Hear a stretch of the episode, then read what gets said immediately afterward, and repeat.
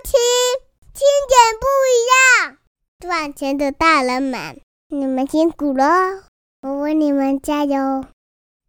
Hello，大家好，我是听点。赚钱的女人们，你们辛苦了。在传统的观念里面，男主外，女主内，似乎是一个天经地义的事情。男人呢，负责外出赚钱，扛起家庭的经济重担。而女人们则是负责照料双亲和子女，处理家中的大小家务。但是随着时代的变迁，多数职场对于女性员工的需求不少于男性，加上呢经济压力越来越重，导致于许多女性就算是在婚后依然维持的工作，却又少不了兼顾家务的责任。而且据研究发现，在双薪家庭当中，职场女性花在家务的时间是男性的二点八倍。面对如此的社会趋势，赚钱的女人们应该如何应应呢？今天听点就用亲身的例子跟大家聊一聊赚钱的女人们的辛苦以及伟大，再来探讨一下女人们要如何活出自我，如何在压力中活得更漂亮，如何让自己活得更好呢？回想听点本身是一个单亲家庭。从小就是由妈妈在传统市场啊叫卖赚钱抚养长大。妈妈的工作通常是四点多就会起床，整理一下要去传统市场卖的那些商品，大概五点半就一定要到那个摆摊的地方，好预备好。无论当天生意好或是不好，都必须要缴纳当天摊位的租金。就算是下雨天啊，完全没有客人，也必须做好亏损租金的那种心理准备。如果是碰到梅雨季呢？很容易就陷入整个月都没有收入的那种困境。妈妈每天早上出门的时候，就会在桌上放一百元给我，这一百元就是我的早餐、午餐加晚餐。我们家呢没有多余的钱，因为妈妈在传统市场叫卖的收入其实是不高的。忽然有一次，我看到妈妈一个人坐在椅子上，一直流眼泪，一直流眼泪。当时我还是国小，我就问我妈妈一个问题：妈妈，你下辈子想当男人还是当女人？妈妈回答我。当了三十几年的女人，一直觉得当女人好辛苦、好心酸，有好多的苦要承担。一些家庭面临的状况，就算是不愿意，也只能够接受。一些男人无法体会的痛苦，好像是生小孩，也是专属于女人的天职。妈妈还曾经发愿说，下辈子一定要当一个无所畏惧的男人。但是后来，妈妈冷静想了想，这种想法实在是不真实。因为男人还是，因为男人还是有男人的苦要去承受，所以呢，不管男人、女人、大人、小孩，都有自己的苦要去面对。人生的道路就是这样子，充满着崎岖，但是要靠自己的双脚往前走。妈妈的这段话，让当时小小身躯的我记忆深刻，也深刻感到妈妈的伟大。虽然呢，她忙着赚钱，没有多余的时间可以陪伴我长大。也没有多余的时间看我写功课，或是写作业，或是读书都没有办法。但是妈妈总是会叮咛我一句话，她会说：“妈妈给你自由，但是你要答应妈妈不能变坏。”就这样的一句话，深深刻刻的印在我的心里。也因为妈妈的这番话，让我决定要当一个妈妈这辈子都做不成的那种无所畏惧的男人。所以后来出了社会，对于那些困苦、弱小、基层的团体。听点特别能够感同身受，这也是因为受到坚强妈妈的影响。直到现在哦，做很多事情都会很感恩当时妈妈赚钱的那种以身作则，为我奠定了很多金钱都买不到的那种踏实一步一脚印的概念。啊，聊到这里呢，还有一位赚钱的女人，对听点本身也是影响很大。她是我高中时候啊一位离开人世间的姑姑。印象中，这位姑姑是一个职场的女强人，非常会赚钱，也非常会交际应酬。后来罹患了乳癌，最后姑姑放弃治疗，坚决不让无止境的医药费拖垮他们家庭，而且在病危的时候，还坚强的面对姑丈坚持要跟他离婚的那种双重打击。在当时，虽然我还小，但是也算是姑姑愿意把心事跟我讲的对象之一。他常常会跟我说一些当时我还听不懂的一些事情。尽管如此，我还是会静静的听他讲。回想当时哦，姑姑临终前曾经说过一段话。他说呢，姑丈会离开，这是迟早的事情。姑丈在外面养了小三，其实我都知道，只是没有说而已。当时不想要揭穿这个小三，就是为了两个小孩着想。现在想一想啊，真的是太浪费宝贵的青春了，去跟错误的人耗。啊，现在呢，人生走到了最后一段路，我已经看尽了人情冷暖，而且我也偷偷跟你说，哦，这是姑姑跟我讲，她说我偷偷跟你说，其实我不喜欢我的工作，但是为了家庭开销，我只能努力着。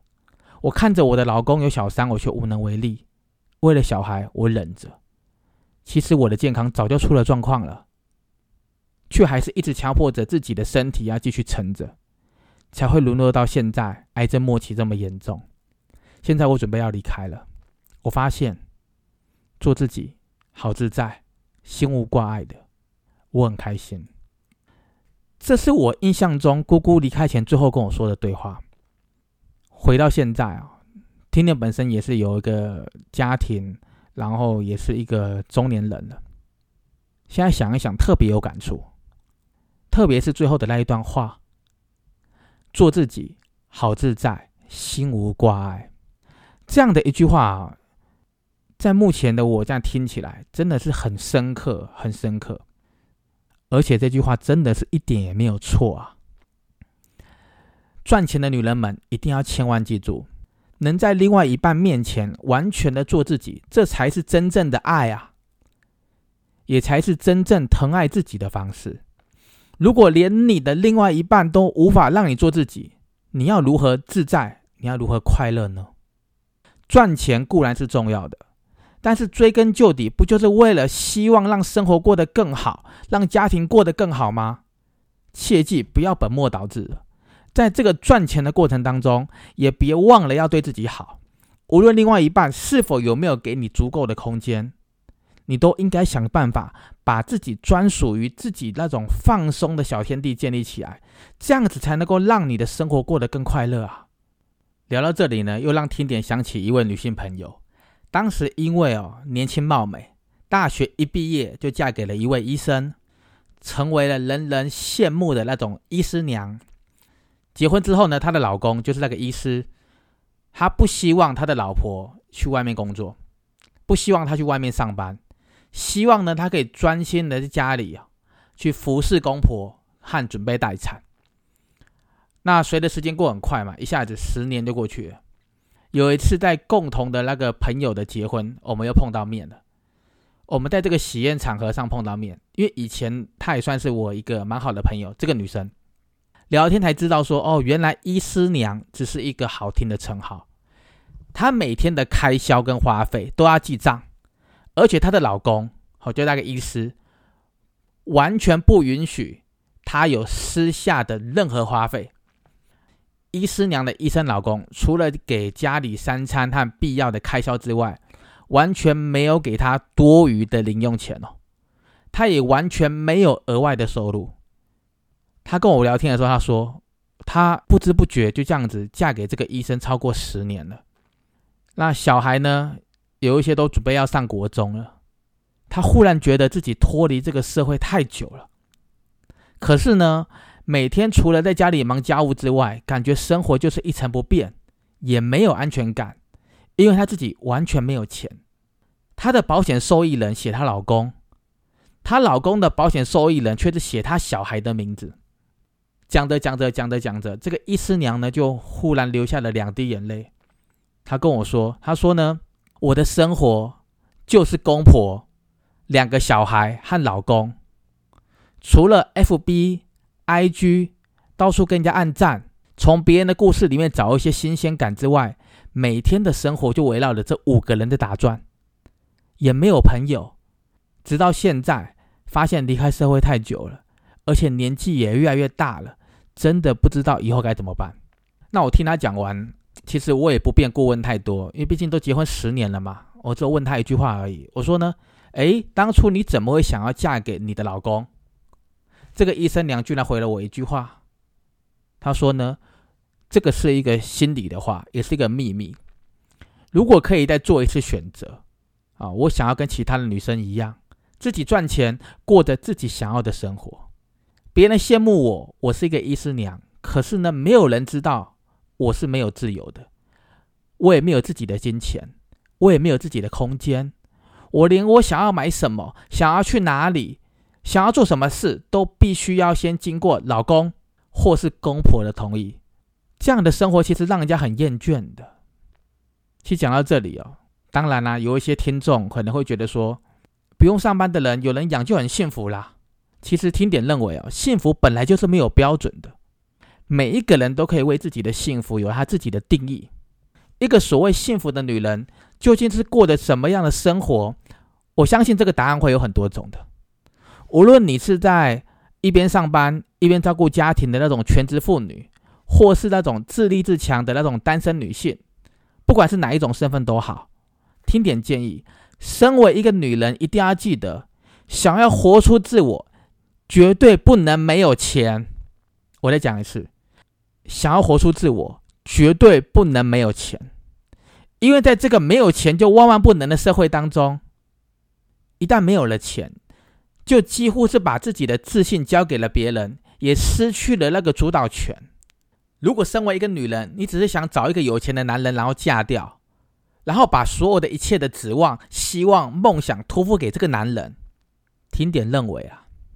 这永远不会是最好的打算，因为顶着爱情的名义想要找一个可以养自己一辈子男人的这种时代，哦，我个人认为是过去了。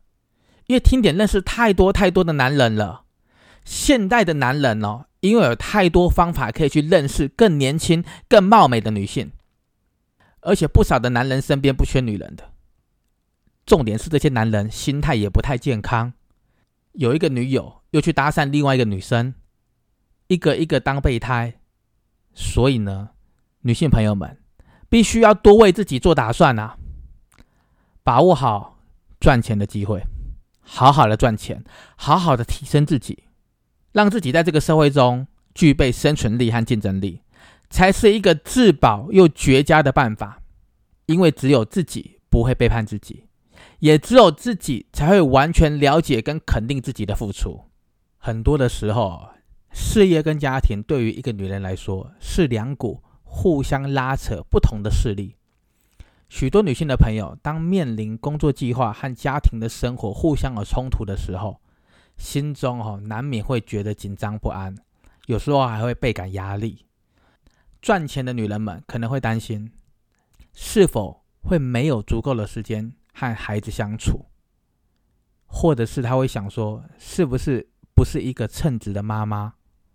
有时候可能还会想着，公婆可能会责怪没有照顾好先生和孩子，或是自认为是一个不及格的媳妇。当然，也有可能会这样想：赚钱能力如果高于另外一半，会不会伤到对方的自尊，觉得不舒服等等？有时候赚钱的女人们，上班之后忙完了，回到家还要兼顾家务，有时候无论现实生活到底发生什么事。很多时候，光是担心或者假想，真的就已经够累人了，会让你处在那种很内耗的状况。所以，赚钱的女人们有时候需要兼顾多重的身份，的确真的是一件不容易的事情。不只是要当一个职场工作者，又要当一个妈妈，又要当一个妻子，又要当一个媳妇，又要当一个女儿，角色真的是非常多元化。而且还要扛下比以前传统社会更多的那种女性责任，该如何在每一个角色之间取得平衡？又要如何让有限的时间得到合理的分配？我想这些课题会变得非常的重要的。听点建议啊，在规划生活的时候，可以从那种不要设太高的标准开始做起。有一些人会给自己高标准。其实高标准并不是不好，而是高标准会让你的生活有时候会太累了，降低自己的标准。因为现在哦，社群媒体发达，在这个资讯量过量的这个时代哦，常常可以看到很多或者听到很多那种许许多多的那种职场女人的那种丰功伟业，或是那种很厉害的那种类似哦，类似那种神力女超人们的那种形象故事。其实这些资讯呢，很有可能是存在着过度包装或是大量包装后的讯息。我认为不要让自己太在意这种讯息，因为有时候你跟别人比较，只会让自己有压力而已。如何在压力中活得更美丽？听点建议啦，就做到你能力范围内的事就好啦。我常常讲嘛，每一天做好每一天的事情，自然而然，你就会完成很多原本你想不到，甚至做不到，最后完成的事情。专注做好自己本分以外，最好是学会放下一部分，学会放下一部分高标准的要求。我举个例子嘛，有一些人会想说，我应该要成为优秀的妈妈，我要成为另外一半心目中的完美女人，我要成为职场的女强人，我的表现可不能输给男人。我一定要兼顾家庭和事业，等等等等的，这些念头都是会给自己招来压力的。有时候可以认清这件事情，至少可以允许自己有一些的不足，降低自己的标准。千万不要自己虐待自己啊！我认识很多都是这样子的，给自己很高的标准，最后很辛苦很辛苦都在自己身上。最后呢，你的高标准在别人眼中。他不认为你的高标准是一个值得的事情，这样子就很可惜。除了适时的放过自己之外呢，也不要忘了多多奖励自己。听点认为奖励自己是很重要的，可以给自己设立一些小目标，以及达成目标后给自己的那种小奖励，让自己的生活要面对的那种点点滴滴不再是那么的理所当然，用一些喜欢的方式。好，用一些自己喜欢的方式来肯定自己，犒赏自己，让那个赚钱这件事情变得更加有趣，不再只是为了赚钱，为了家庭，为了什么？为了什么？为了一些沉重的理由变得很忙。多多的奖励自己。